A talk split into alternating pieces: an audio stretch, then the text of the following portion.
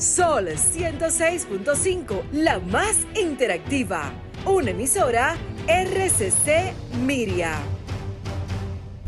Este programa llega a ustedes gracias a Combustibles Premium Total Excelium.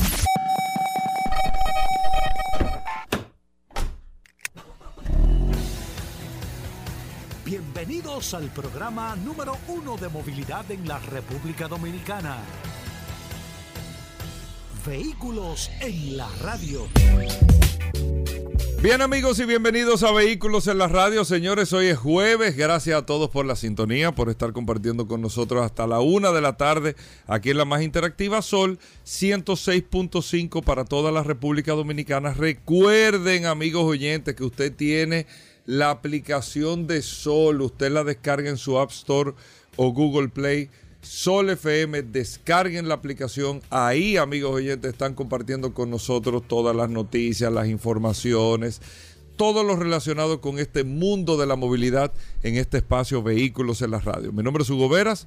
Un honor, un placer estar compartiendo con todos ustedes en el día de hoy con tantas noticias y tantas informaciones para hoy jueves que tenemos. Agradecer siempre a nuestros amigos del WhatsApp en el 829-630-1990, 829-630-1990, que es el WhatsApp de Vehículos en la Radio, para que usted pueda interactuar con nosotros con todas estas noticias, eh, las informaciones que ustedes tienen, los comentarios que nos quieran hacer, los aportes, eh, las quejas, todo a través del WhatsApp que está en manos de Paul Manzueta, que está aquí ya en la cabina de vehículos en la radio. Paul. Gracias Hugo, gracias como siempre por la oportunidad que me das de compartir contigo todos los días en este programa Vehículos en la radio. Gracias también a ustedes señores por la sintonía. Hoy es jueves 11 de agosto.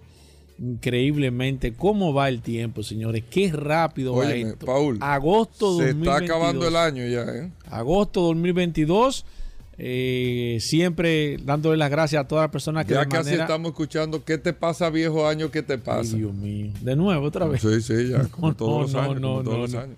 dándole las gracias a todas las personas que de inmediato reportan sintonía a través de la herramienta más poderosa de este programa Vehículos en la Radio. Hoy tenemos un programa cargado de informaciones noticias novedades invitados.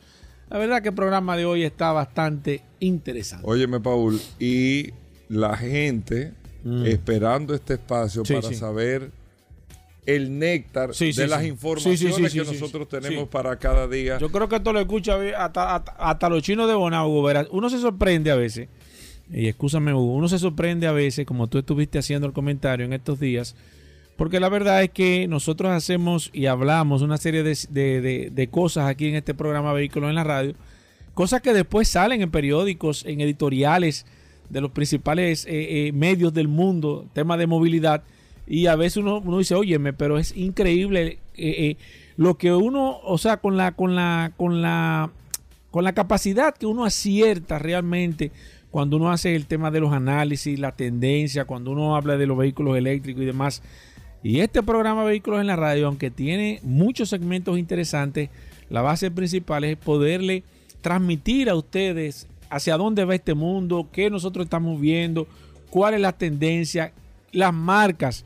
Interesantísimo, cómo se manejan las marcas. Y algo, lo más interesante que nosotros tenemos en este programa es que tratamos de ser lo más objetivo posible para que usted entienda si tenemos que decir algo sin manera y sin miedo lo decimos, aunque a veces se pongan guapitos algunas personas, pero eso es parte de la esencia de este programa Vehículos en la Radio. Claro, claro, aquí nosotros tocamos todos los temas como se tienen que tocar. Sí, sí, sí, Por ejemplo, amigos oyentes, miren, para que ustedes entiendan las cosas, cómo van cambiando y cómo está cambiando la industria automotriz. Y yo sigo sintiéndome orgulloso, Paul, de que nosotros hemos hablado de esto hace tiempo. Estamos viendo el modelo de negocio, está cambiando.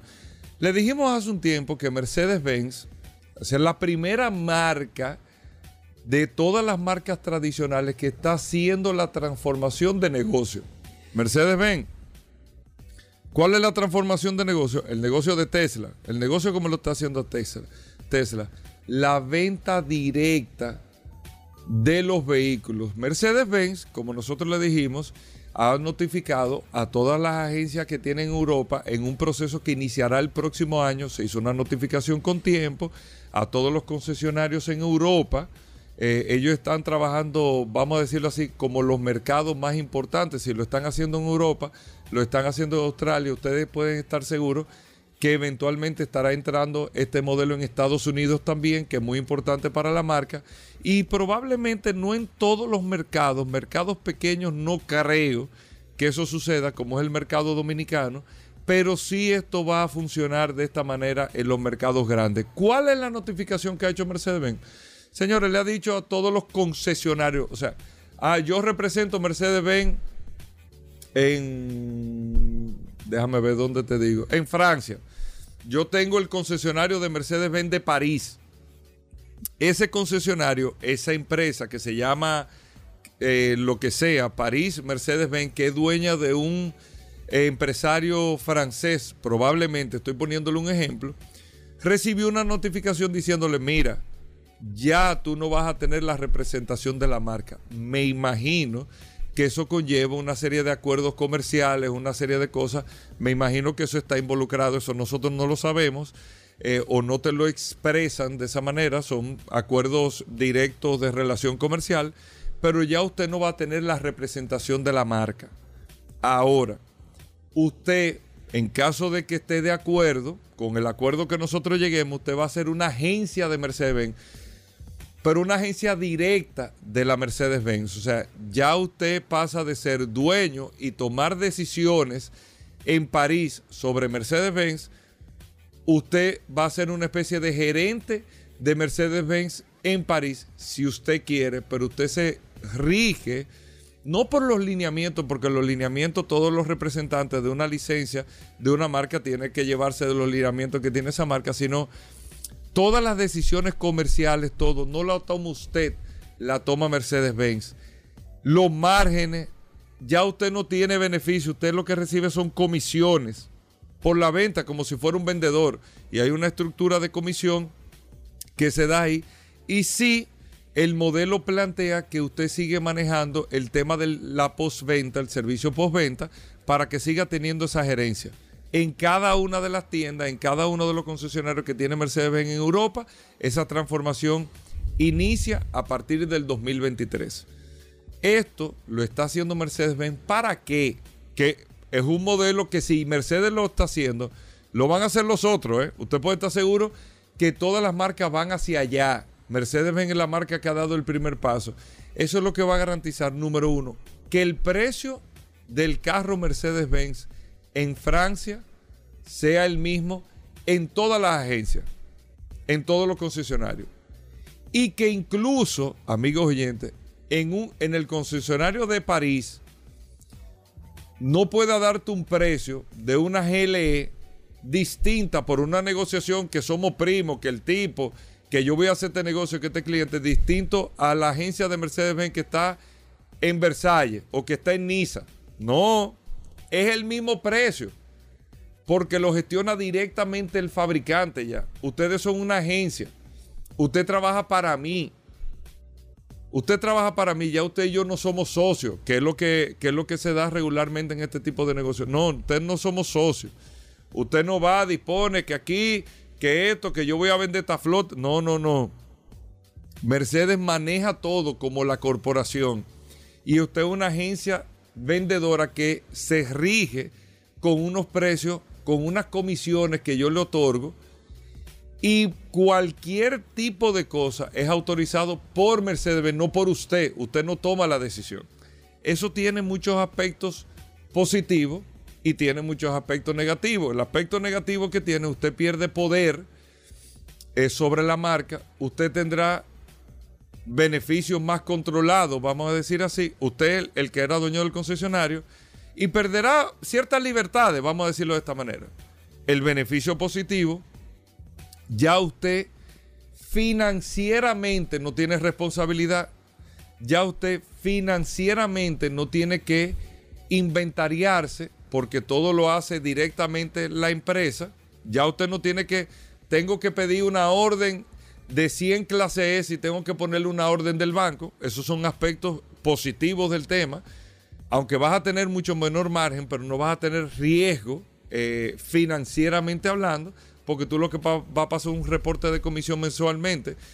tú como eras dueño antes, ahora como gerente de la, de la marca. Y bueno, y vas a poder seguir trabajando en el mercado, pero no con las libertades que tú tenías anteriormente, ni con el poder, ni siendo dueño ya de la representación de la marca. Ya eso se acabó. Y Mercedes gana con esto porque logra, el objetivo de ellos, entre comillas, lo que dicen es tener un precio estable, que la gente pueda ir a cualquier, a cualquier tienda de Mercedes y tenga el mismo precio, que no hay un rejuego de precios, pero por detrás lo que sabemos aquí, que Mercedes-Benz lo que está buscando es tener mayor rentabilidad, ir cortando esa cadena de, de márgenes y todo eso para yo tener una operación más rentable, porque las fábricas lo que están buscando es ver cómo tengo mayor rentabilidad del tema. Si yo mismo produzco, déjame yo vender directamente también. Lógicamente tengo que dar comisiones y eso para venta, pero no tengo que poner unos márgenes altísimos a unos socios que tengo que, wow, ¿tú entiendes? Que yo tengo que, que, que cortar esa cadena. Eso ha funcionado súper bien en Europa en el sentido de la transición los europeos han entendido el tema, lo que se sabe hasta el momento, todo se va a llevar de una manera normal, pero en Australia, ahora mismo, y eso hay que verlo, Paul, eh, no, eso no creo. Yo dudo, tal vez sea un modelo global, pero yo dudo que en mercados pequeños como República Dominicana esto llegue. Pero, por ejemplo, de llegar a República Dominicana, me imagino que todos los países tienen eso también, hay unos acuerdos comerciales de protección, de inversión, de una serie de cosas que habría que ver cómo se maneja ese tema. Yo sé que aquí hay una marca de lujo que está en un proceso porque lo representa una empresa. Esa empresa que representa esa marca de lujo a nivel global, esa marca fue vendida a otro grupo automotriz que se unió con otra marca de lujo y el modelo que ellos están llevando es que las dos marcas de lujo están incluso eh, representadas por el mismo concesionario en los países donde están. Aquí ese concesionario está dividido entre dos concesionarios, cada uno tiene una marca y el que tiene la otra marca no va a ceder esa marca así porque tiene sus derechos, tiene su licencia, tiene todo y eso es lo que tiene el juego trancado ahí. Yo me reservo el nombre de la marca porque sé que hay unos procesos de negociación no para entrar en eso, pero hay países que tienen o sea, sus leyes muy estrictas, sus leyes muy claras, claras, perdón, que es lo que está pasando en Australia. Ahora mismo, solamente de 58 y pico, 50 y pico de concesionarios de Mercedes-Benz que hay en Australia, 17 han aceptado esta propuesta, pero los demás se han constituido todos en un solo grupo legal y han demandado a Mercedes-Benz por más de 500 millones de dólares por esta iniciativa que Mercedes-Benz está tomando. 500 millones de dólares. Que ustedes saben que al final van a tener que llegar a un acuerdo. Mercedes-Benz va a tener que pagar porque me imagino que hay unos derechos. Ellos tienen que estar justificando inversión. Tiene que haber una indemnización. yo tengo, o sea, yo tengo unos derechos y unas cosas. Pero, amigos oyentes, lo que le quiero decir con esto es que es un modelo que va en avance. Y como va en avance, se lo digo al comercio de la República Dominicana, principalmente los dealers de la República Dominicana deben de ir observando este modelo y este comportamiento. Porque lo que está, como dice Paul, la cosa te dicen para dónde va. Lo que está pintando esto es que los intermediarios se van a eliminar, los dealers se van a eliminar se van a eliminar y los negocios van a ser directos con los representantes. Y los representantes van a, abrir sus dealers, van a disminuir sus riesgos. Tú dirás, bueno, pero va a ser más costosa la operación relativo, porque van a poder tener sus grandes márgenes, van a tener una protección de la marca, una estabilización de precios, van a tener controles de calidad, de la experiencia de la venta, todo y tienen que observarlo. Eso se lo doy yo como consejo a todas las tiendas de República Dominicana, dealers, que vean este modelo porque aparentemente, como en su momento lo fueron los autocinemas, como en su momento lo fueron muchas cosas que hoy no existen, probablemente los dealers en algún momento en el futuro no muy lejano dejen de tener una funcionalidad dentro de la cadena para la venta de vehículos, por lo menos nuevos. En usado yo no le digo. No, el usado es muy complicado. No hay forma, porque el usado, bueno. Pero en el modelo de nuevo, probablemente el modelo en un corto tiempo esté cambiando, como lo está haciendo Mercedes-Benz a nivel global. Esos son de los cambios que va trayendo esto. Y ojo que lo, esto que estamos hablando hoy lo dijimos hace, años. Ojo que se lo voy a decir. Y probablemente esto sea el primer paso para que la gente empiece a entender que no habrá la necesidad con los carros autónomos de comprar carros y que usted lo que pague sea el uso del vehículo, no compra de vehículo. Uso de vehículo. Como lo tiene Unit con el tema del seguro, que usted paga por lo que conduce algo similar es lo que va a estar pasando con el sector de vehículos. Bueno, muchas cosas interesantes, amigos oyentes. Hacemos una pausa, no se nos muevan.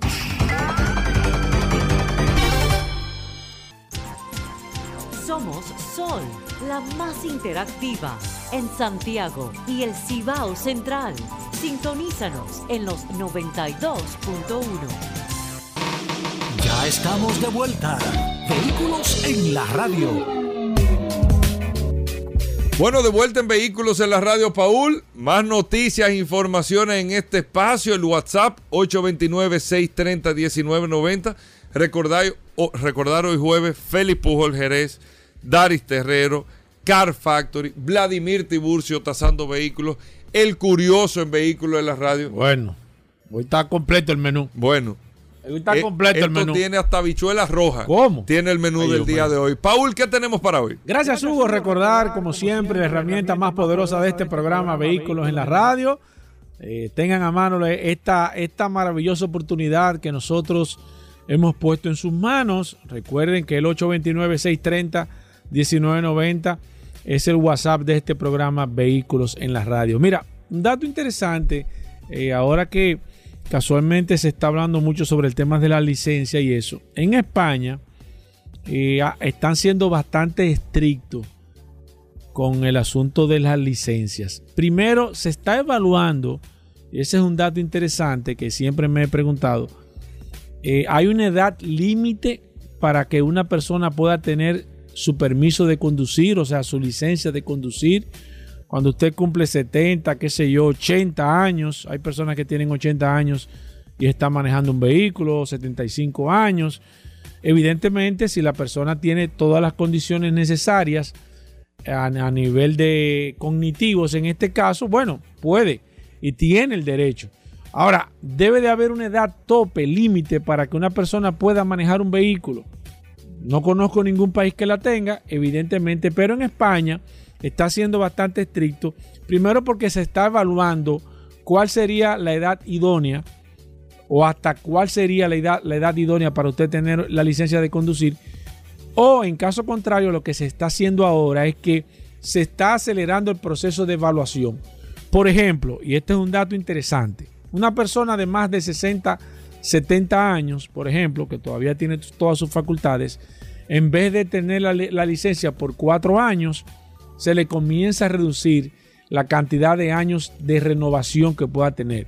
Por ejemplo, después de los 70 años, suponiendo, o después de los 65 años, se reduce a 3 años. Después de los 75 años, se reduce a 2 años. ¿Para qué? Bueno, para evidentemente como el tema de la edad comienza a, reducir mucho más rápido, quizás el tema de, la reacción eh, que pueda tener, el tema auditivo, el tema visual y demás, y se va reduciendo, tanto así que después de cierta edad en España, entonces eh, anualmente usted tiene que ir a renovar la licencia bajo ciertas condiciones. Otro dato también sobre el mismo esquema de la licencia en España, también se está haciendo evaluaciones de cuáles serían las enfermedades por la cual usted o tendría que dejar de conducir o tendría que evaluarse el nivel de vehículo que usted conduce o tendría que necesariamente no poder conducir ciertos tipos de vehículos. Por ejemplo, ellos acaban de publicar ahora mismo una serie de, enfermedades que en caso de tú padecer algún tipo de esta enfermedad, tú vas a tener o que reducir lo mismo que está que está que estuve explicando ahora mismo, la cantidad de años al renovar tu licencia. Por ejemplo, si tú sufres, eh, qué sé yo, del corazón, por ejemplo, que ellos lo tienen ahí, tú tienes que ir cada, en vez de cada cuatro años, tú tienes que ir cada dos años a hacer una, hacer una, hacerte una evaluación, que ellos te puedan eh, eh, evaluar, que ellos puedan decirte cuál es la condición actual. Si tú sufres, por ejemplo, de diabetes, que es una enfermedad complicada que te afecta a la vista, tú tienes entonces que ir anualmente. Si tú sufres de algunas enfermedades crónicas eh, cerebrales, en este caso, entonces tú no estás permitido manejar algunos vehículos pesados. Tienes limitaciones porque tú no puedes manejar un vehículo, eh, qué sé yo, con sustancias tóxicas o con, un peligro, por ejemplo, de transporte de combustible, teniendo una enfermedad, por ejemplo, eh, eh, cerebral, que tú hayas sufrido un derrame o que tú hayas sufrido algún tipo de, discapacidad en este caso, eso tiene limitaciones. Entonces, fíjense, fíjense, escúcheme, lo importante que es usted tener un control estricto de este caso, como en España ya se está llevando a cabo evaluaciones médicas para determinar, y yo me imagino, y vamos a tener la oportunidad luego de hablar otro día con el capitán piloto Corrado Mejía, porque a los pilotos son muy estrictos con el tema de las evaluaciones médicas. Eh, me gustaría, y se lo vamos a preguntar a Corrado, cada qué tiempo, cuáles son las condiciones médicas que tú puedes tener, hasta qué condiciones médicas tú puedes tener para manejar cierto tipo de avión. Me imagino que ya eso se está tomando de la aviación para, que para repercutirlo esto en el, en, el, en, el, en el manejo de vehículos. Para usted manejar un vehículo con cierto nivel de peligrosidad o usted transportando materiales tóxicos o inflamables, usted tiene que ser una persona que hay enfermedades que usted no la puede tener. O sea, que usted tiene que ser una persona sana o no puede padecer de una serie de enfermedades que evidentemente usted si la padece va a tener o que trasladarse a, otro, a otra área de la misma empresa en el tema de manejo o a otra área en la misma empresa donde usted no asume esa responsabilidad, pero sí ellos están siendo bastante estrictos y fíjense qué dinámico es el tema de la movilidad. Fíjense que siempre hay nuevas normas, nuevas leyes en España y en Europa.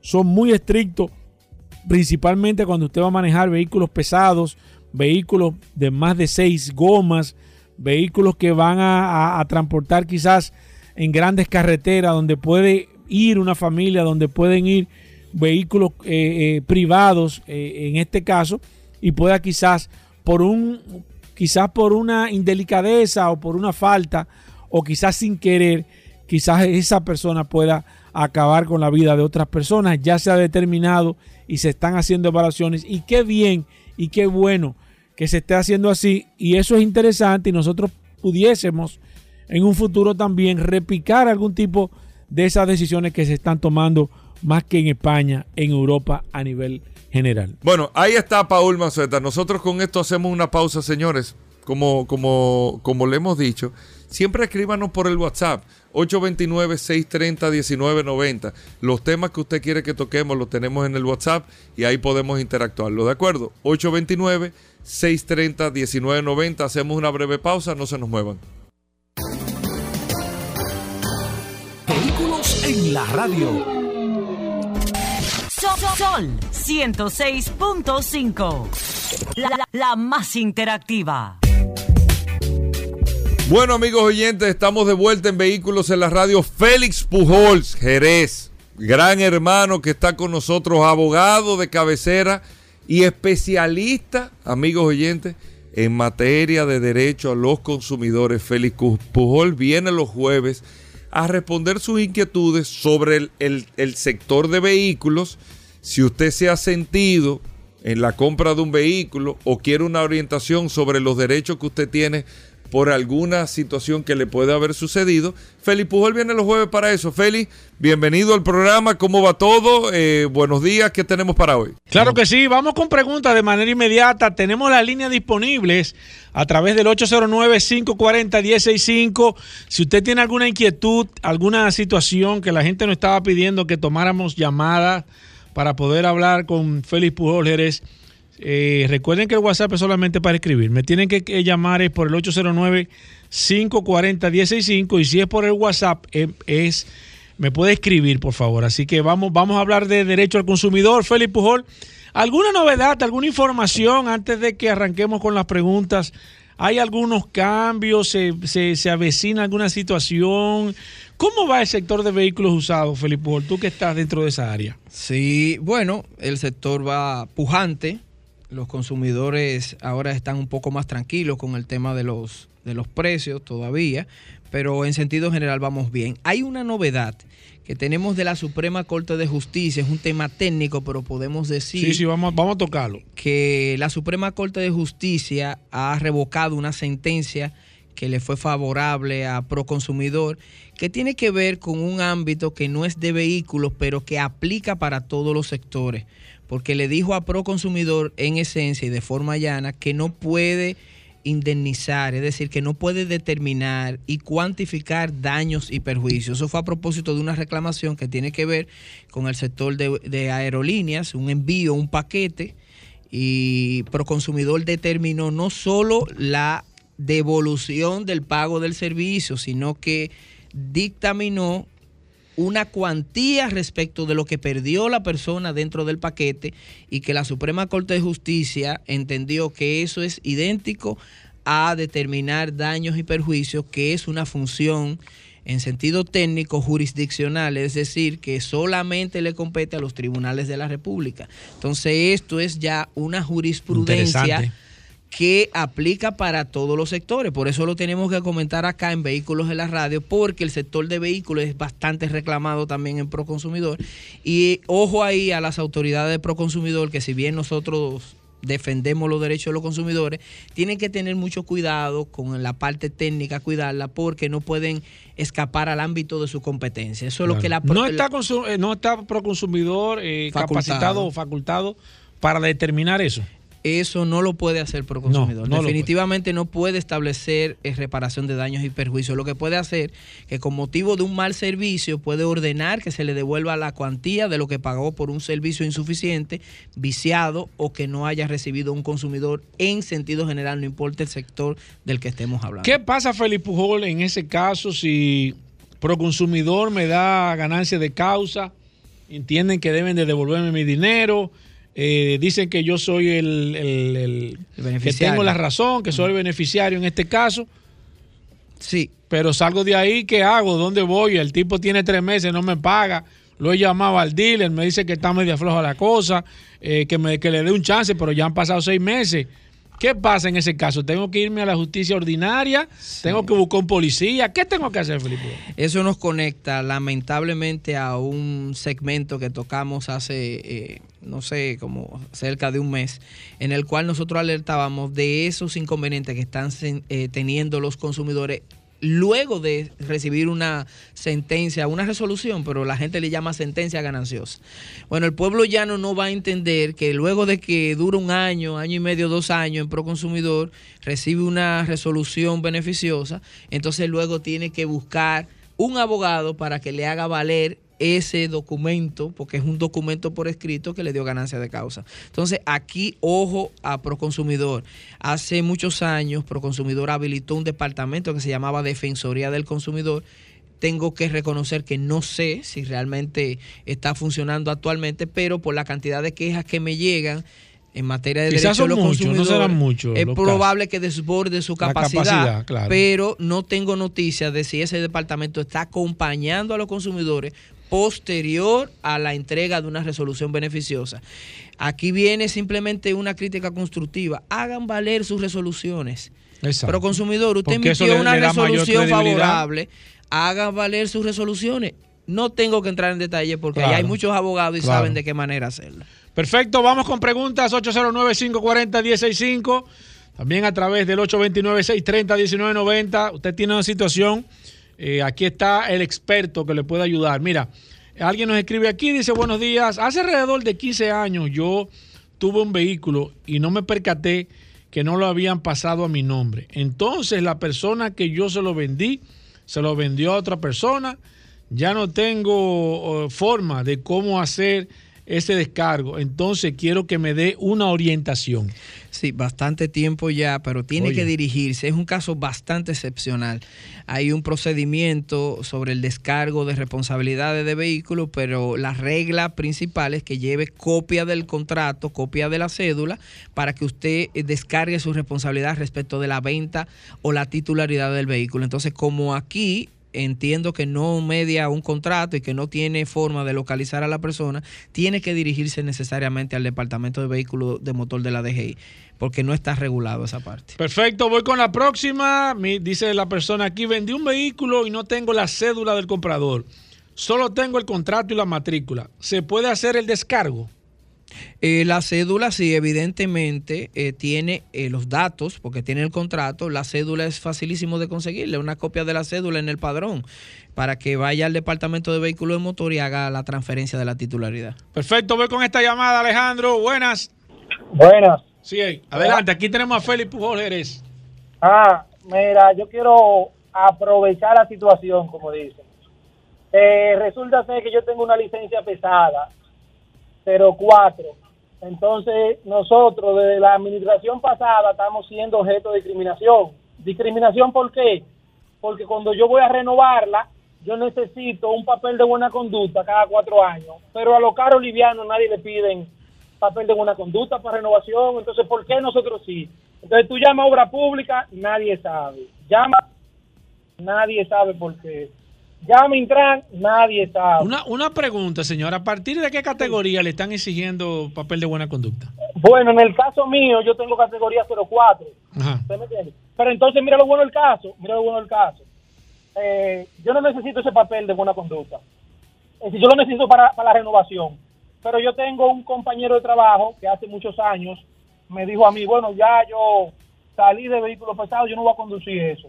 Fue allá a obra pública, dijo, mira, yo quiero cambiar mi licencia a 02. Se la de que él termine de decirlo sin decirle nada. ¿Tú me entiendes? Entonces yo entiendo, entonces yo entiendo que si yo a mí me fichan por, por, por algo que yo hice, entonces el papel de buena conducta, como yo soy camionero y yo soy un delincuente, yo lo que hago es que voy y me cambio a C2 y sigo siendo el mismo delincuente y sigo manejando un vehículo. Perfecto, gracias. Bueno, yo creo que ese caso, Félix. Bueno, no es del consumidor, pero una orientación general de derecho público y administrativo. Las autoridades deben de establecer los criterios técnicos más objetivos y determinar en qué caso y por qué a una licencia de una categoría que en principio es lo mismo, en principio, porque se le requiere a uno una documentación más eh, más, drástica. y a otro no. Eso simplemente que establezcan los criterios de por qué le piden ese documento. Perfecto, seguimos aquí hablando de derecho al consumidor. Aquí está Félix Pujol Jerez. Dice, ¿cómo un dealer le puede poner una oposición a, un vehículo? Hay varios supuestos, pero principalmente cuando está financiado, cuando no ha eh, pagado, por ejemplo, el derecho de la placa, eh, regularmente eso eh, eh, puede estar dentro del, pago general del vehículo, pero si es un vehículo importado y hay que pagar la primera placa, regularmente le venden el vehículo y le dan la, la posibilidad a los clientes de que la pague en otro momento y si llega el momento de emitir la primera placa y no la ha pagado, tiene una oposición. Perfecto, sigo aquí, déjame ver, dice, ahora, ¿qué, ¿qué tiempo dura vigente el contrato de venta legalizado? El contrato de venta legalizado. Sí, digo, eso, eso, no, eso no, no, no, no, claro. tiene. Sigo aquí, dice, vendí el carro, pero el comprador no aparece para hacer el traspaso. ¿Qué puedo hacer? El comprador. O sea, eh, que fue un, o sea, él vendió el carro, pero, pero la persona se, él le dio el carro, el contrato y todo, y la persona no, no hace el traspaso y él, y él ahora no lo encuentra. ¿Qué él puede hacer con eso? Bueno, tiene que dirigirse al departamento de vehículos de motor porque esos casos son bastante excepcionales. Mira, eh, me llegó esta mañana una situación lamentablemente bastante engorrosa con, la, con el mismo tema y es lamentable que estemos tocando en reiteradas ocasiones el tema de cuando la, te venden una garantía extendida de motor y transmisión, señores. Nosotros recibimos semanalmente, no le puedo decir, no le voy a decir que miles de quejas, no. Nosotros recibimos uno o dos quejas a la semana con este tema de la venta de garantía para, para, vehículos usados en motor y transmisión. Hay que tener mucho cuidado, Felipe Tú que lo has dicho en muchísimas ocasiones y le has hecho muchísimas recomendaciones. Y este caso de esta persona, que voy a omitir el nombre, él no me dio autorización para que le dijera su nombre, pero él compra un carro, un Ford Focus 2012, aparentemente, aparentemente le dije, porque hay que ser también sincero, ese carro, hay muchos de esos vehículos que vinieron con un recall de problemas de transmisión, aparentemente le presenta un problema de transmisión, ellos llevan el carro a Viamar, Viamar le, le, hace, le, hace una evaluación del carro, le dice que tiene problema en la transmisión, ellos le hacen un requerimiento a la, empresa que, que tiene la garantía, él me envió fotos del, del, tema del contrato de la garantía, pero la empresa se niega a reparar la transmisión porque dice que ese es un problema eléctrico y no le repara el carro. Entonces, ¿qué pasa con la hora con esa situación? La persona está sin el vehículo porque, por un lado, eh, Viamar le dice que tiene problema en la transmisión y evidentemente ellos sacaron el carro porque ellos tienen una garantía que ellos adquirieron.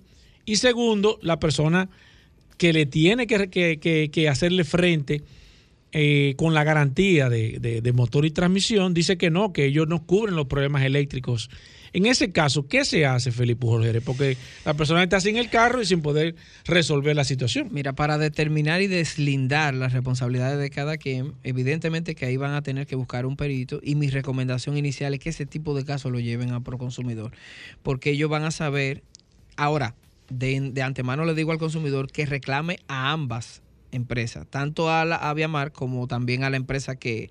¿Pero por qué a Viamar? Porque Viamar simplemente le dio la información de que tenía problemas la transmisión. O ah, bueno. Eh, Viamar lo que le, hizo fue una evaluación. Sí, sí, sí, perdón. ¿Tú me entiendes? Fue, fue, a evaluar el vehículo. Solamente con la información de Viamar, perdón, puede ir a Proconsumidor para que eso sirva de soporte técnico y allá se buscaría un perito y le reclamen a la compañía que tiene el deber de darle la, la, la garantía. Entonces van a determinar efectivamente si es de eléctrico, de motor y transmisión y hasta dónde debe de cubrir la garantía. ¿Quién busca el perito? Eh, Proconsumidor.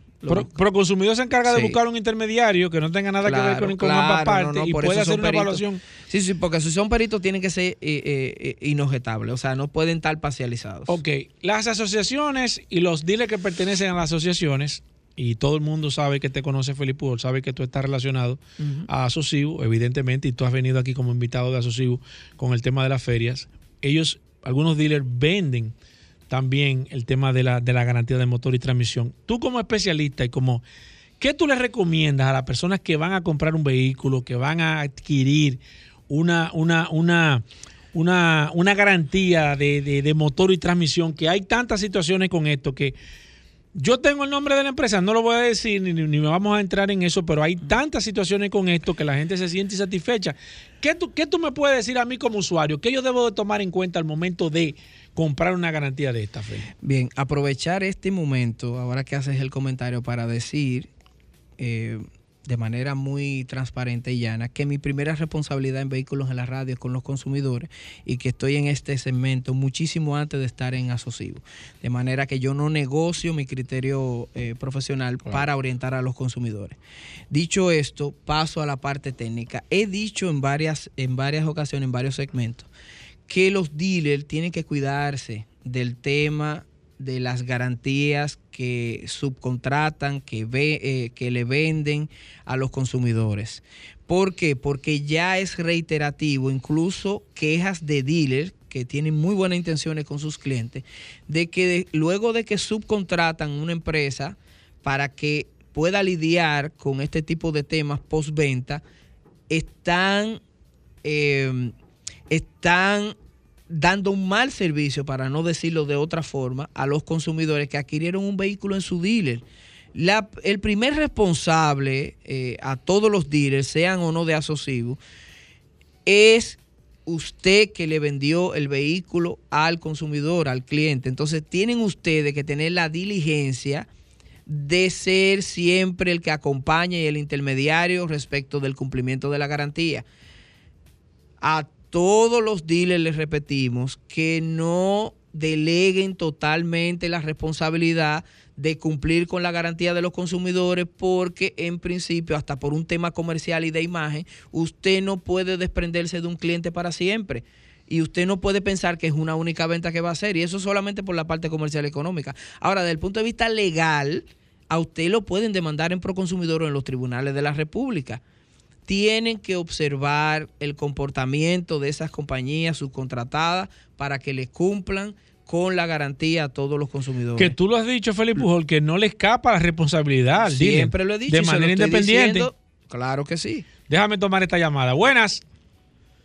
Hola. buenas. Sí, adelante, maestro. Aquí está Félix Pujol.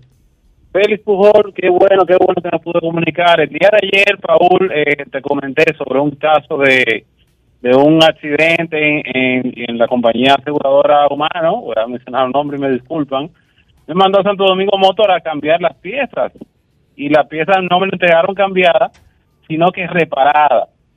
En todo este proceso, gracias a que hablé ayer con el tocayo de, de, Félix, eh, Félix Correa, Exacto. Pues me sugirió pasar por el seguro y decirle el procedimiento que vamos a seguir, ¿no? O sea, pero consumidor y la superintendencia de seguros. O sea, vamos a estar claros ya que este caso fue eh, muy obvio que es un engaño, ¿no? O sea, me, autorizaron cambiar la pieza y me entregaron el vehículo reparado. Exacto.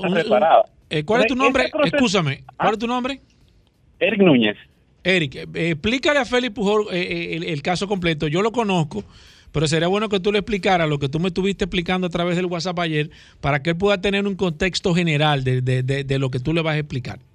Correcto. ¿Tú chocaste eh, tu vehículo? Eh, me chocaron, el vehículo me lo chocaron. Exacto. Eh, yo, y, se hizo todo el proceso del seguro. Yo tengo un seguro full de, de un vehículo 2020, del año 2020, ¿no? Exacto. lo cual tiene, tiene ciertas condiciones por, por el seguro que tienes. Fui al seguro, me evaluaron el vehículo completo. Fui a Santo Domingo Motor, me evaluaron el vehículo completo y salieron emitidas las órdenes por parte del seguro de que las piezas hay que cambiarlas. Yo las tengo autorizadas por el seguro.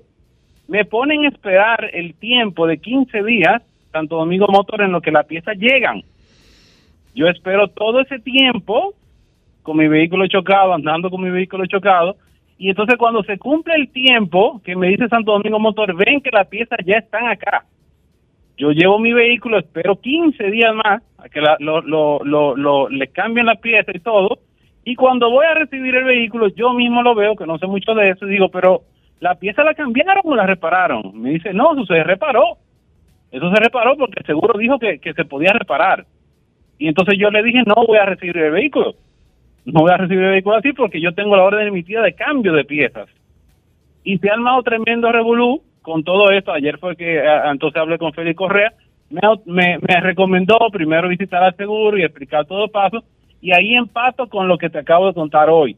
Bien, fui allá y entonces me dijeron, para, para, para ya entrar en lo que es eh, la pregunta a Félix, sí, me dijeron, eh, sí, mira, lo, hubo malentendido y llegaron piezas diferentes y por eso quisimos resolver la situación para no ponerte a esperar. Todo ese cuento es más largo o es más corto, pero no vamos a entrar en ese detalle. Ahora bien, yo ya no puedo esperar más y tengo que rentar un vehículo. Claro. Yo estuviera afectado. Yo me dijeron, te la vamos a cambiar la pieza, ya te la vamos a cambiar. Pero yo tengo que esperar a otra, otro mes más. Y yo tengo ahora que alquilar un vehículo, tengo que recurrir a un ¿Cuál es tu pregunta, Erika, ahora para...? ¿Qué debo de hacer? Porque este gasto ahora que yo tengo que incurrir en un, en un seguro de, de, un carro rentado, no lo puedo pagar yo. Yo, yo me esperé bastante tiempo. Claro. Escucha a Felipe Pujol eh, a través de la radio y gracias por estar en el WhatsApp y también por llamar, Eric. Un placer para nosotros. Félix, ¿qué? Claro que sí. Gracias, Eric, por de verdad que este tipo de, de oyentes que son se convierten hasta en colaboradores nuestros porque nos ayudan a explicar temas que son, en este caso, desde el punto de vista de derecho del consumidor, un poco complejos, porque cuando hay, y aquí paso a, hacer la, precisión, cuando existen órganos reguladores sectoriales, en principio Proconsumidor no es el competente, sino que es, en este caso, la Superintendencia de Seguros, quien debe de intervenir para someter a la legalidad al, al, seguro. Lo primero que se le recomienda, no importa el sector que estemos hablando, es que reclame primero al seguro. Si ya usted lo hizo, yo les recomiendo que lo documente. Me refiero a que no se quede en la, en la parte eh, verbal, sino que sea por escrito. Si no le quieren eh, emitir una reclamación ellos mismos en su sistema, usted lleva una comunicación eh, donde narra todo lo sucedido para que se la reciban. Luego ir al departamento que tiene que ver con la protección de los usuarios allá en la superintendencia de seguro. Si en dado caso tiene alguna situación, no espere mucho tiempo y vaya a Proconsumidor que le hubiera recomendado en otros tiempos que vaya directo de, luego del seguro a Proconsumidor para que sean ellos que le acompañen al, al departamento correspondiente de la superintendencia, pero es muy probable que no le quieran recibir la reclamación allá ni darle el acompañamiento, estoy casi seguro.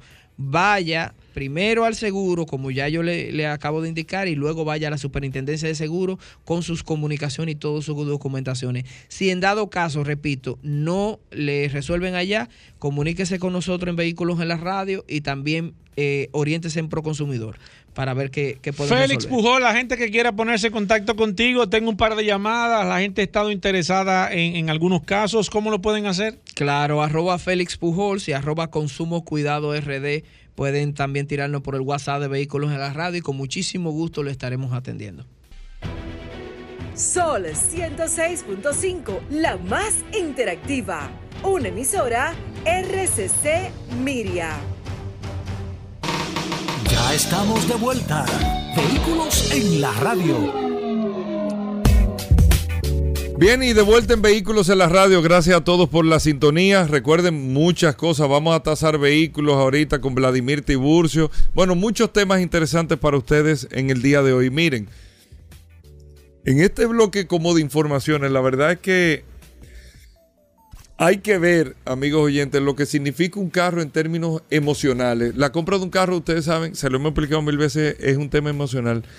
Pero una universidad, amigos oyentes, la Universidad de Inglaterra de Loughborough, Loughborough, he tratado de enseñar, olvídense, una, una universidad de Inglaterra hizo un estudio. Tú sabes, Paul, usted que es un hombre eh, de ejercicio, de Usted es un hombre fit. Usted es un hombre que se, que se mantiene siempre. No me están haciendo efecto. No. Óyeme, usted es un hombre que se mantiene eh, siempre activo. Oye, esto qué interesante. Se hizo un estudio con el tema de la conducción, no de manejar en la calle todo, sino en un track day, cuando tú te metes en la pista, en un carro deportivo. Eh, estaban estudiando las emociones que se sienten, la adrenalina, el que ha tenido esa oportunidad no un carro deportivo de carrera necesariamente, lo que hizo el, Porsche Experience, lo que hizo BMW, todas las marcas hacen este tema. Y el estudio decía que en términos de emoción, de adrenalina, hay una, hay un, hay algo que, hay una, como una sustancia que, que, segrega el cerebro, que se, la dopamina, ajá, que segrega el cerebro, exacto, por la emoción y todo. Claro que cuando tú... Eso es adictiva, adictiva igual que una droga.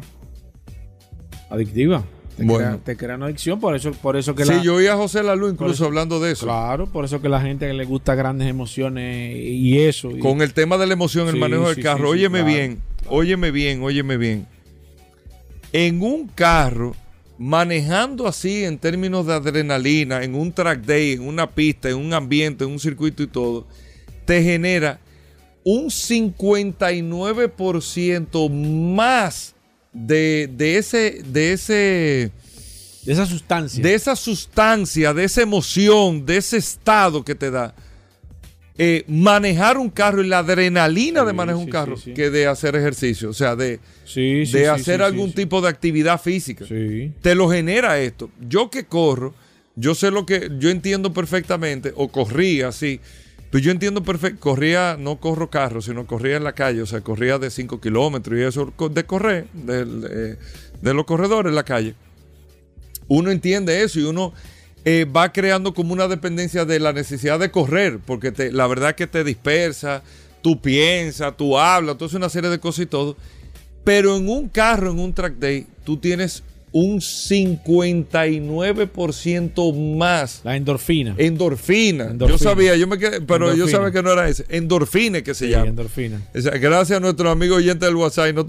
nosotros tenemos un, un batallón de médicos ahí en el WhatsApp del programa que nos estaban diciendo de endorfina. Eh, manejar un carro en un track day te genera un 59% más de endorfina o de esa sensación que hacer algún tipo de deporte o actividad física.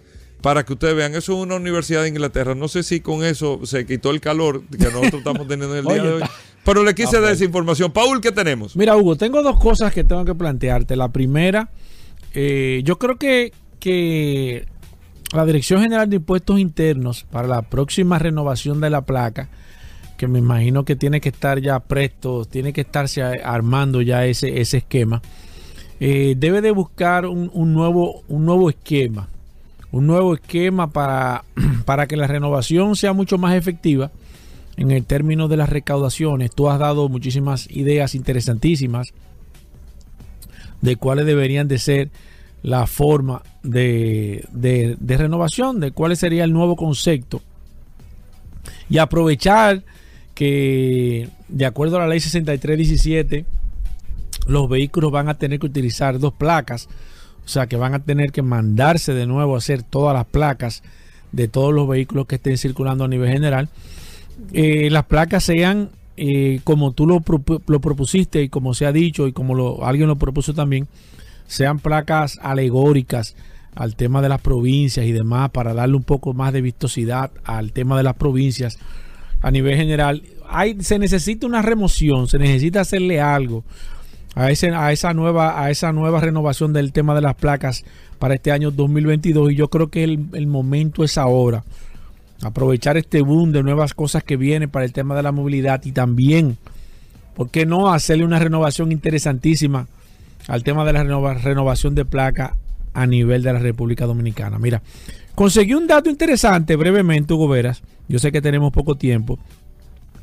Un dato interesantísimo, evidentemente no, es, no está enfocado al mercado de la República Dominicana, pero yo quiero, yo quiero enfocarlo más que todo eh, al tema, oye cuál es el título, 15, 20 o 30 años, ¿cuándo gana valor un vehículo usado?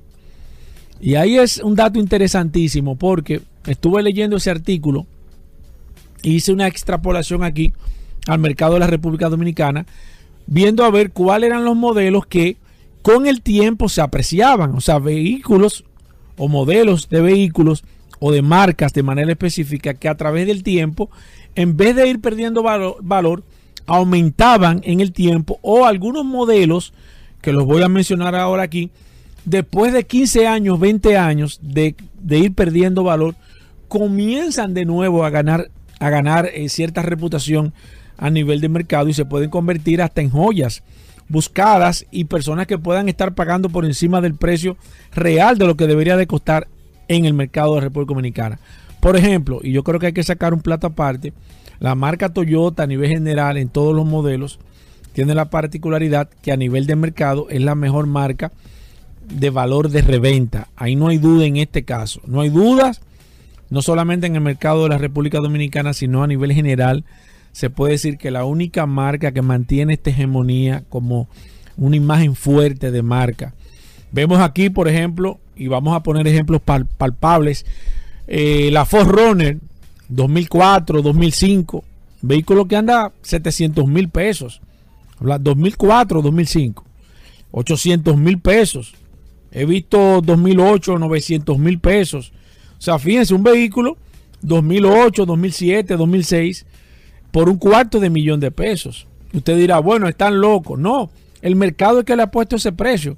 Si usted se ve, se va al valor real del vehículo, no es lo que cuesta. Vamos con otro ejemplo de Toyota.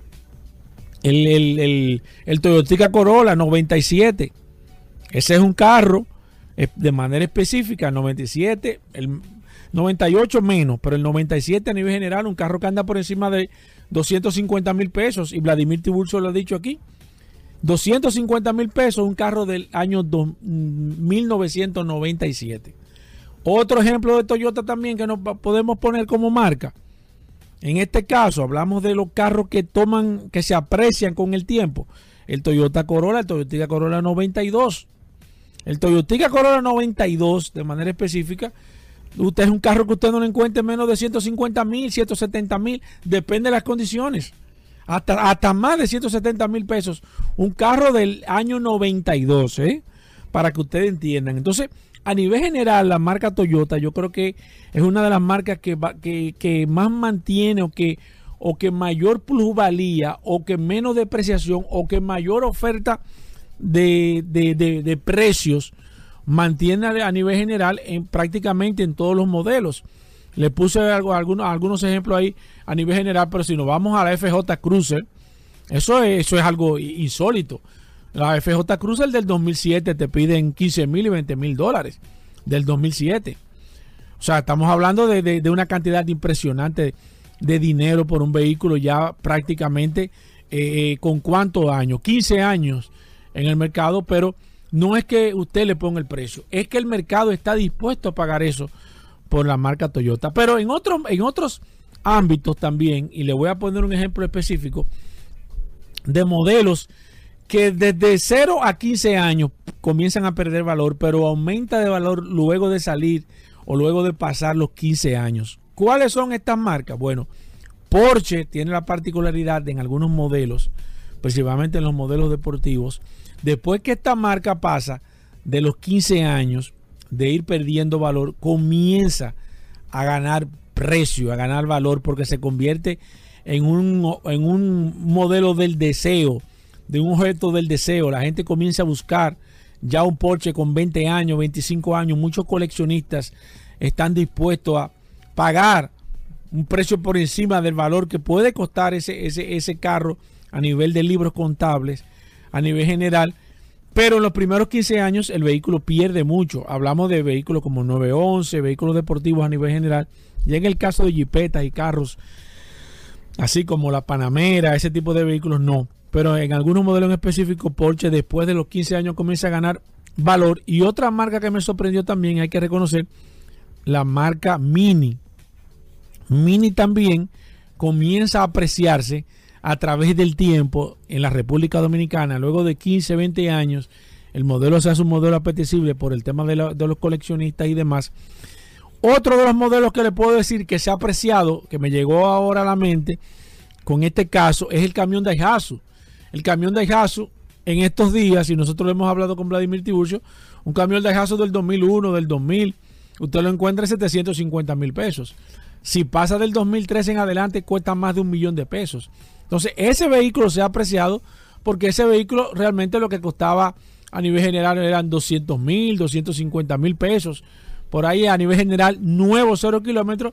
Sin embargo, ahora usted puede pagar tres o cuatro veces por encima del precio. Hay otros modelos que la gente me va a decir, bueno, este modelo todavía puede ser modelos que mantengan su precio, pero modelos que puedan ganar, o sea, que pueda usted, luego de 15 o 20 años de uso, el modelo pueda llegar a costar más de lo que costó al principio. Eh, eso se puede ver solamente en algunos modelos y no en todos. Y en algunas marcas, como puse ahora mismo el ejemplo de la marca Toyota, que definitivamente es la marca más fuerte, libra por libra que hay en el sector automotriz. Bueno, ahí está la información. Nosotros vamos a hacer una breve pausa. Más contenido, no se muevan. Para que estés tranquilamente seguro. Tranquilamente seguro. Junto a ti queremos seguir creciendo seguro. General de Seguros, tranquilamente seguro. Somos Sol, la más interactiva en Bávaro e Higüey. Sintonízanos en los 106.5. Ya estamos de vuelta. Vehículos en la radio.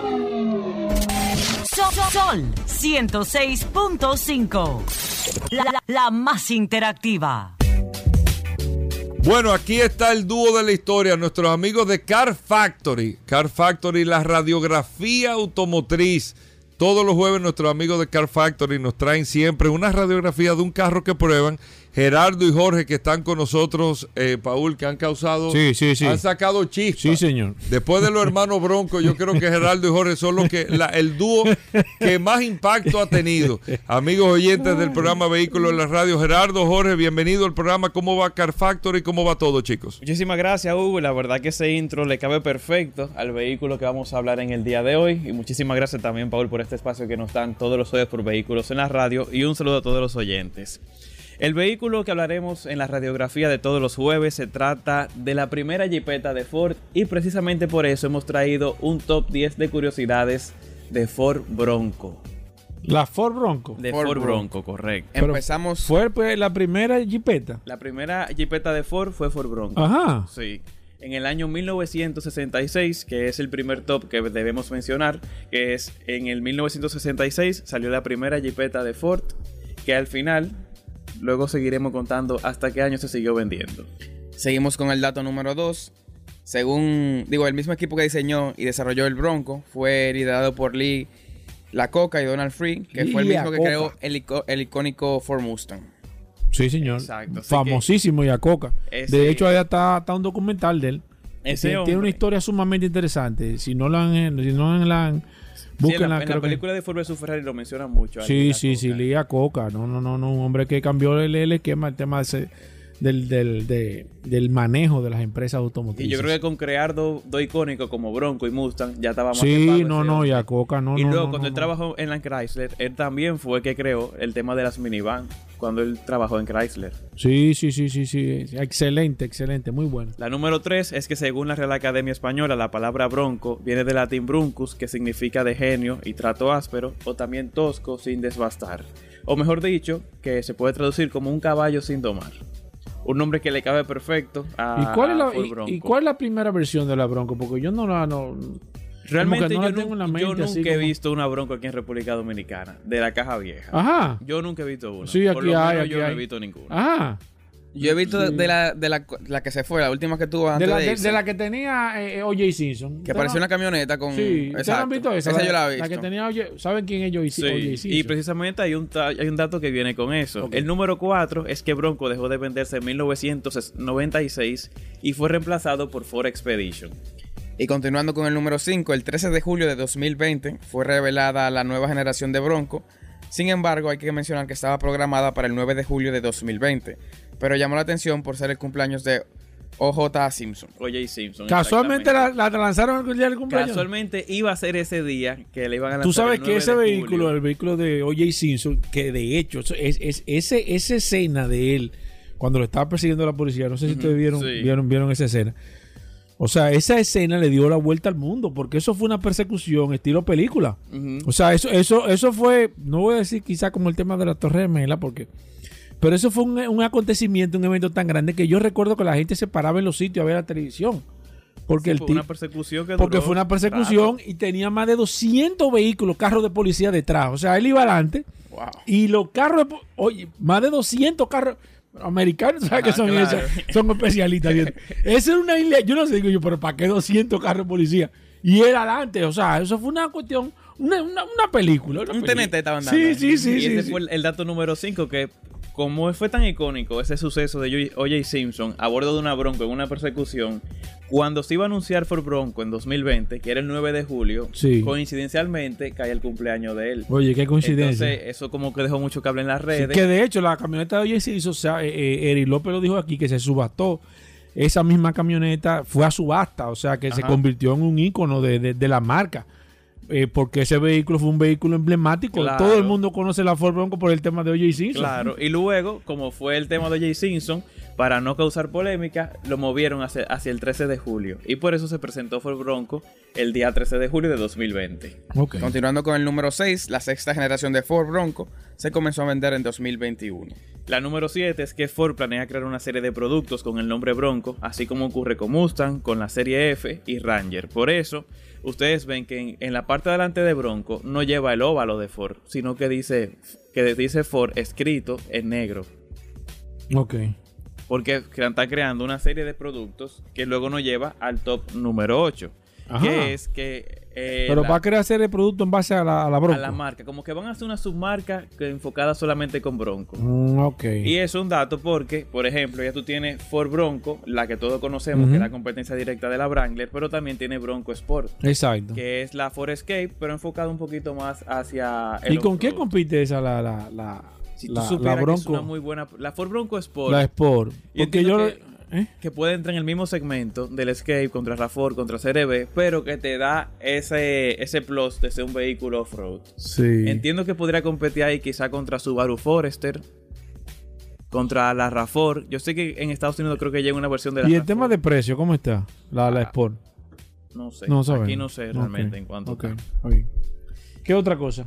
El número 8, el nombre de Bronco, actualmente da vida a tres modelos, Bronco cuatro puertas, dos puertas y Bronco Sport. Además de, de esto existen más niveles de equipamiento y distintos paquetes estéticos, dentro de los cuales existe Bronco Raptor, Bronco Everglades, Bronco Wildtrak, entre otros. Exacto. Y, y por último, o ya casi finalizando, es que equipa tres motorizaciones. Hay una que es 2.3 de 4 cilindros EcoBoost con 300 caballos, otra que es el V6 biturbo de 2.7 litros con 330 caballos y otra que es la poderosa que es para la Bronco Raptor que lleva un V6 de 3.0 litros. Esa no ha llegado aquí, la Esa no ha Raptor. llegado aquí. Creo que esa me comentaron que va a ser por pedido. No sé si va a llegar me, aquí. imagino, me imagino. Y ya por último, Que es me- que está- va- no va a tener la- el mismo motor que la, que la F-150, que la Raptor. Sí, el mismo. Es el mismo motor. El de la me Ford imagino porque ellos tienen ese motor ahí. que es el V6 3.0. Pero, Ok. qué bueno que menciona eso, porque Ford F-150 ahora también va a utilizar en la Raptor R el V8 del Shelby GT500. Ah. Hacerle competencia a la Ram TRX. Ajá. Se va a llamar Raptor R, esa camioneta de Ford F-150. Oye, pero muy ápero. Y el último dato es que ya está, está disponible en República Dominicana en cinco versiones, desde 80 mil dólares hasta 110 mil dólares aproximadamente. Mira, la Bronco, ¿ustedes qué, qué La opinan? ¿Ustedes, se- ¿Ustedes se la comprarían ese vehículo? 100%. ¿Se lo compraría así, Si con los tuviera ojos los recursos, cerrados? sí. No, no, olvídate, porque es que no, el problema de nosotros no es de dinero, hermano. El problema de nosotros no es de dinero. ¿Tú- ¿Ustedes se la comprarían? Exacto. Sí, Sí, sí, sí. 100%. Sí, 100%. Nosotros- ¿Qué le sorprendió de ese vehículo? Mira, la, de la pudimos- Bronco? la- la probamos en el monte.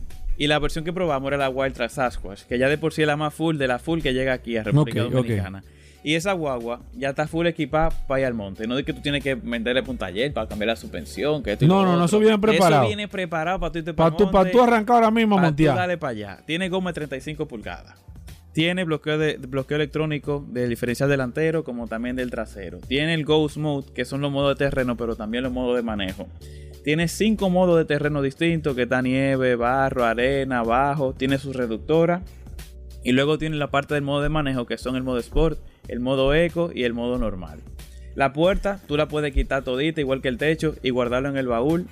Y viene con un... Con su como bolsita. con su bolsita, que te indica para meter tu bolsita y cuál puerta es, y la puerta izquierda de Ah. atrás. Sí, sí, oye, una chulería. Y la verdad que es un plus, ya que su competidor más directo no tiene esa versatilidad de tú poder guardar las puertas Sí. y, y el techo en el baúl. Tú tienes que dejarlo en tu casa. Exacto. Pero en la Bronco no ocurre eso. Sí, porque si tú vas y dices, quiero ir para el monte ahora, tú guardas todo ahí, no tienes que No, coger para tu que, casa. se- que empieza a llover y tú en el monte y déjate el techo en tu casa. Exacto, Sí, exacto. Es un, Es un problemita. Es un bobo, un bobo. Un bobo, como Mira, eh, eh, eh, ¿y podemos ver ya ese review a través de Car Factory?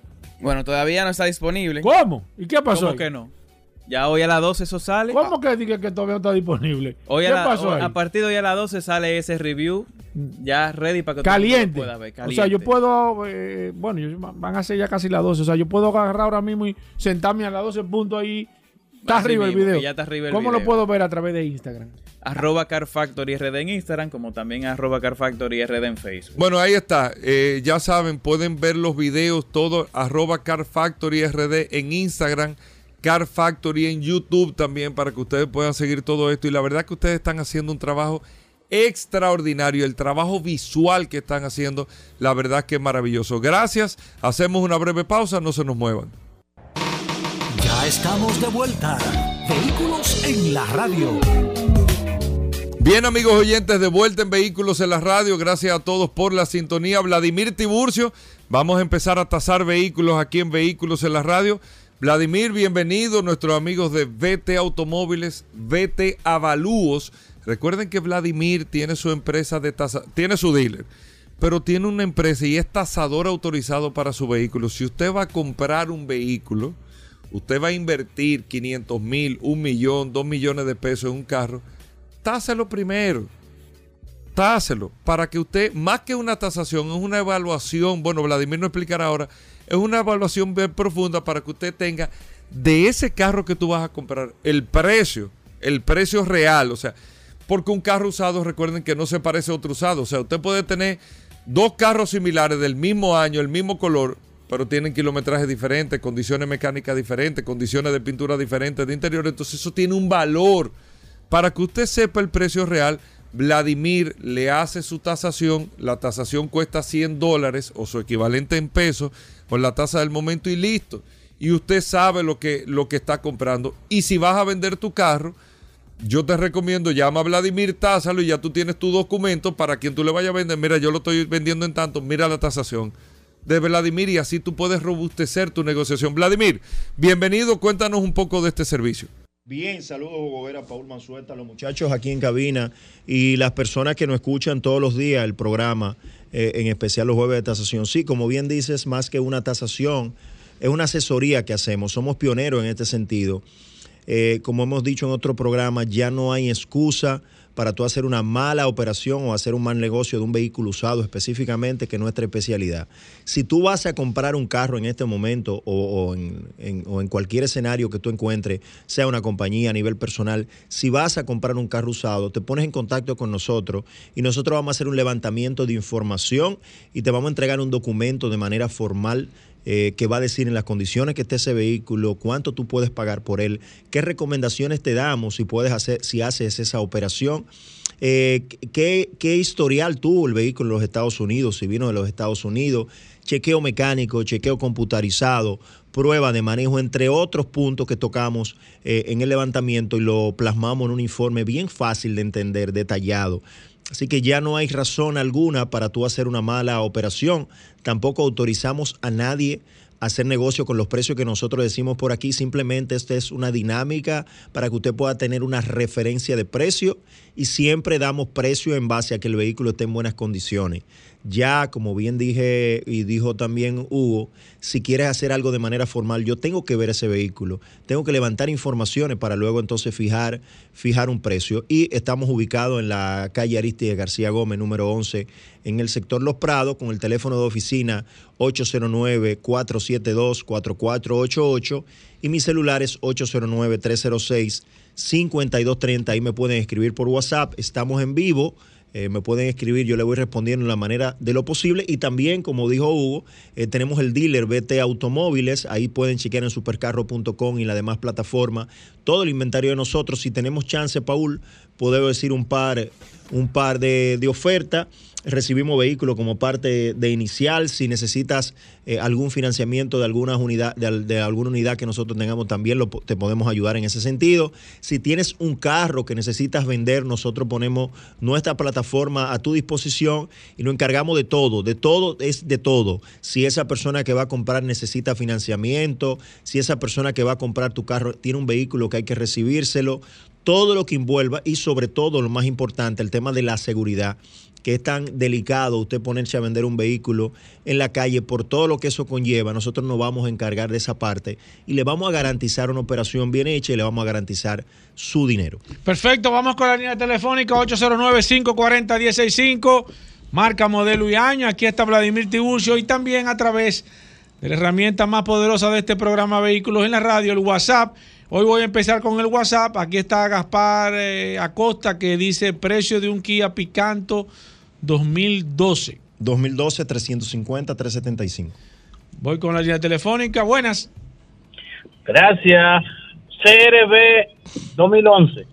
Eh, entre 950 a 1.025. Perfecto, voy con esta. Buenas. Toyota RAV4 2013. 2013, 1.100.000, 1.150.000. Voy con el WhatsApp. Aquí tengo a Juan que dice una Toyota Land Cruiser 2008 nítida, la grande. Land Cruiser 2008 eh, entre 23, 25 mil dólares. Perfecto, voy con esta. Buenas. Buenas. Sí. Yo quiero saber sobre una Hyundai Tucson 2017 con 72 mil kilómetros, este de Magna. 22, 23 mil dólares. Perfecto, Jesús nos dice aquí una Honda Odyssey eh, minivan 2014 de sencilla, no tiene gas. 8 y medio, 875. Voy con esta, buenas. Toyota 2003, versión eh, Excúseme. Sí, llámenos de nuevo, buenas. Sí, un Hyundai LP 2017. Eh, pero, ¿cuál modelo? ¿Qué modelo, señor? Un Sonata. un evento. El carro, el LP. Ajá, ese, debe ser el, de Gaja. Sonata I-20. ¿Qué año fue que dijo Paul? 2014. 2017. Ah, 2017. 2017, 7 y medio, 800 mil pesos. Perfecto. Ah, ok, mira, me está escribiendo aquí. Recuerden que WhatsApp es solamente, el WhatsApp es solamente para escribir, por favor. Eh, alguien, Rafael Peña me está escribiendo, me dice una Volvo 2016, pero ¿cuál Volvo, Rafael? Voy con esta, buenas. Príncipe, yo tengo una Chevrolet Express. Ajá. 2500, la de carga. ¿Pero qué año? año 2013. 2013 de carga, 750, 825. Perfecto, sigo aquí. Aquí está José Luis, eh, que dice una, un Toyota Aqua 2017. Eh, un Aqua 17 entre 6 y medio, 700 mil pesos. Recuerde que el WhatsApp es solamente para escribir. Buenas. Volvo XC40 2019. XC 40 2019. 2019, 38, 40 mil dólares. Perfecto. Eh, Fraulin Vázquez dice un Corolla 2020. Un LE. 2000, SE, SE. Un SE 2020 es un carro de, si no es salvamento, o si es de aquí, 23, 25 mil dólares. Buenas. Tengo dos. Ajá. Uno a la vez. Se lo voy respondiendo a la vez. Bien. Honda Fit Americana 2013. Eh, seis y medio, 700. Ok, Forescape 2013, la SEL. También por ahí, seis y medio, 675. Perfecto. Franklin, eh, Franklin Meléndez dice un... ¿Franklin Meléndez? Sí, pero no ese Franklin Meléndez, no. Dice Sonata eh, 2.0 Turbo 2012 de gasolina. 2012 de gasolina, eh, 3,5, 3,75. Perfecto, buenas. Hola. Sí. Sí, buenas. Sí, adelante. Honda Civic 2015, este 15, uh, Civic 2015, 8 y medio, 875, si no es salvamento, cosa que dudo. Perfecto, voy con esta. Buenas. Buenas. Buenas. Hola. Buenas. Sí. Honda Civic 2007 full. Honda Civic 2007 full. 425, 4 y medio. Perfecto, buenas. Hermano, lo de la Chevrolet Express no tiene ningún valor agregado que sea la long, la más grande. No, eh, lo, que, lo que puede ser es más atractiva. Tú la puedes vender más fácil. Es el mismo precio, pero quizás le es más atractiva a la persona. Buenas. Se cayó esa. Buenas. Sí, buenas. Sí, adelante. Óyeme, eh, es una Tucson 2018, pero te iba a hacer una pregunta antes de. Sí. Eh, en ocasiones, cuando le hablan de la Kia, él dice, ah, pero tiene motor GDI. Sí. Pero en el, en el caso de la, por ejemplo, Santa Fe, ahí viene con motores alguna GDI. Y no, y yo no veo que él lo dice. La Sí. Tucson que yo te digo es una Tucson que es versión americana y viene con un motor GDI de fábrica. Sí, mire, mire, yo le voy a explicar. Lo que pasa fue que. Hemos y- dicho, y- lo y- que pasa es que hay menos cantidad. En, Sí, le- lo que pasa hay que- menos cantidad en, en, en- Claro. en Santa Fe, pero lo hemos dicho Exacto. que incluso los carros eh, Hyundai Accent vienen algunos con Exacto, GDI. exacto. Lo que pasa Todos que- los motores GDI normalmente tienden Exacto. Lo que pasa es que lo que dieron más problemas en este caso Por la cantidad. Fueron, fueron, fueron el, el tema de. Kia. Porque se trajo más Kia GDI Exacto. que Santa Fe GDI. Buenas. Buenas. Sí, adelante. Toyota Camry 2003. Toyota. Camry. Ah, 2003. Camry 2003. 275, 325. Voy con esta. Buenas. Buenas, Toyota Corolla 2016, por favor. 6 y medio, 675. Buenas. Sí, gracias. Un Kia del 2012, un Kia Force. ¿Un Kia? Forte. Force, sí. Kia 2000- Forte. 2012, 3 y medio, entre 325 y 3 y medio. 809-540-1065. Seguimos con Vladimir Tiburcio. Voy con esta. Buenas. Buenas. Hola. Aló. Sí, adelante. Audi Q3 del 2015. 2015 Q3, 18 19, 22 por ahí. Sí, gracias. Buenas. Sí, no. Ajá, adelante. Mitsubishi Montero 2003. Pero ¿cuál de ella? ¿Gasolina, diésel, la Montero? No, ¿cuál? la gasolina. gasolina. 3.5. 3.5. Sí, la- 3.5, ¿qué año fue? 2003. 2003, 2003. entre 3 y medio, ¿qué es esto? 3 y medio, 3.75. Perfecto, buenas. Buenas. Buenas. Sí, buenas. Mira, una camioneta Isuzu D-Max 4x4 2017, pero es la sencilla, o sea que trae vidrio manuales y eso. Es una guagua de 19, 21 mil dólares más o menos. Buenas. Hola. Sí, bueno. Baje su radio, por favor. Eh, un Toyota Camry 2012, ley, 82 ki- 82 mil kilómetros. Si no es salvamento, en 7 y medio, 800 mil pesos. Buenas. Hola. Buena. Sí. Llamo para un precio de un Grand Diur 2013 de gas. 2013, 4 y medio, eh, 4.75 por ahí. Buenas. Sí. Sí, buenas. Mazda CX9 2015. Mazda CX9 2015. 25 o 26 mil dólares. Buenas. Buenas. Sí. Audi, Audi A4 2018 con menos de 16 mil kilómetros. Eh, A4 2018. 26, 27 por ahí. Buenas. Y buena. Sí. Toyota, Toyota Corolla 2009 LE. 4 y medio, 4.75. Perfecto, voy con esta. Buenas. Bueno. Sí.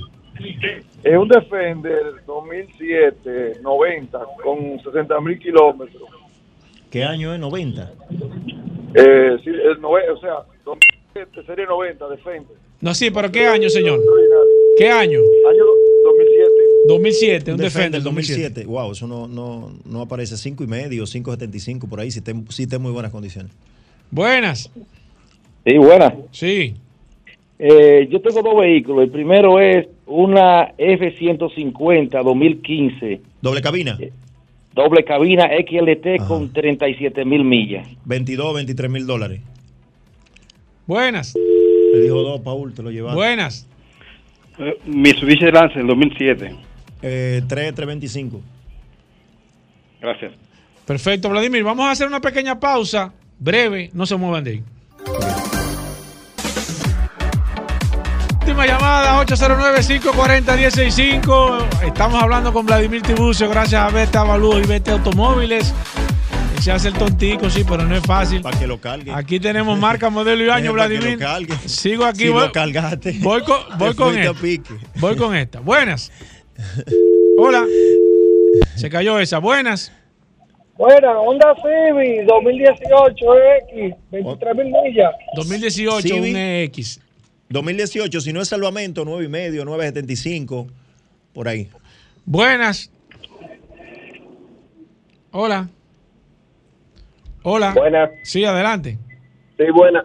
Tundra 2018. Eh, 35, 38 mil dólares, cabina y media o doble cabina. Doble cabina. Eh, 38 hasta 40 mil dólares. Perfecto, voy con esta. Buenas. Eh, una Tucson 2020 full. 25, 28 mil dólares. Perfecto, voy con esta. Buenas. Una Jason Recto 2017. Eh, 17, ¿qué motor tienes? ¿GDI o normal?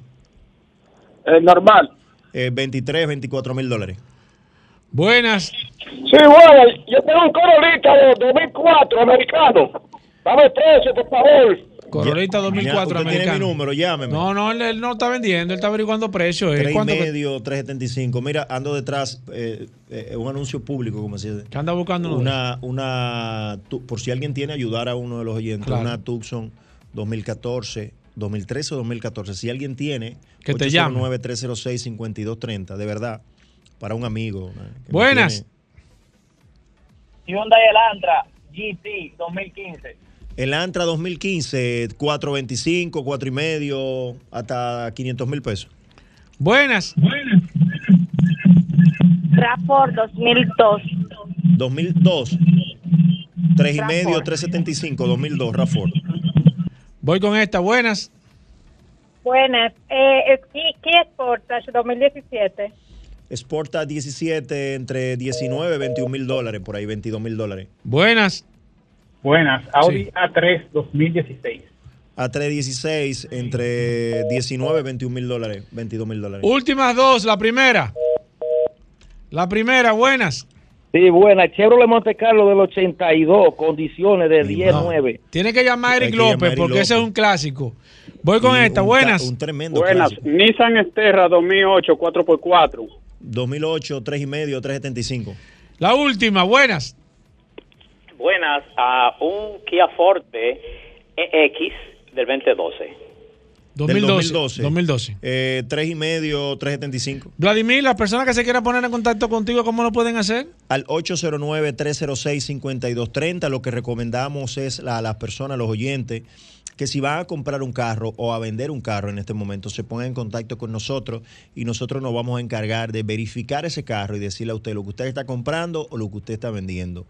Ya no hay excusa para que usted diga, me engañaron. Si ya usted compró ese carro y usted siente que está mal, yo le recomiendo que lo siga utilizando. Lo ideal es hacerlo antes de usted comprar, hacer una cita, tomarse el tiempo y agotar un proceso para que luego entonces no pierda dinero y lo puede hacer, que somos pioneros en ese sentido en asesoría y compra de vehículo, de gracias a BT Avalúos. Nos pueden seguir en las redes sociales también, B Córtate Automóviles y B Córtate Avalúos y mi celular directo 809 306-5230. Me pueden escribir por WhatsApp y yo le voy respondiendo mucho mejor que tomarle la llamada. Yo le voy respondiendo en la manera de lo posible, pero vuelvo y digo, estos precios que decimos aquí, al igual que los precios que yo le doy por WhatsApp, no autorizamos a nadie a que haga una operación con ellos, más que utilícelo de referencia. Si usted decidió ya comprar ese vehículo, hacemos una cita, hacemos un levantamiento de información y entonces le decimos qué usted está comprando y qué usted puede pagar por ese vehículo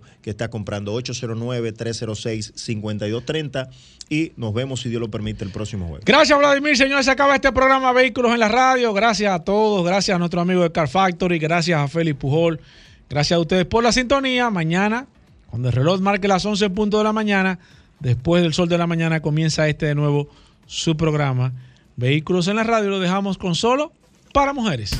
Combustibles Premium Total Excelium. Presentó.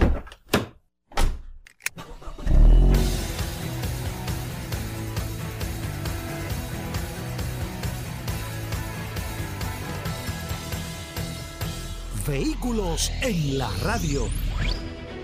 Sol 106.5, la más interactiva. Una emisora RCC Miria.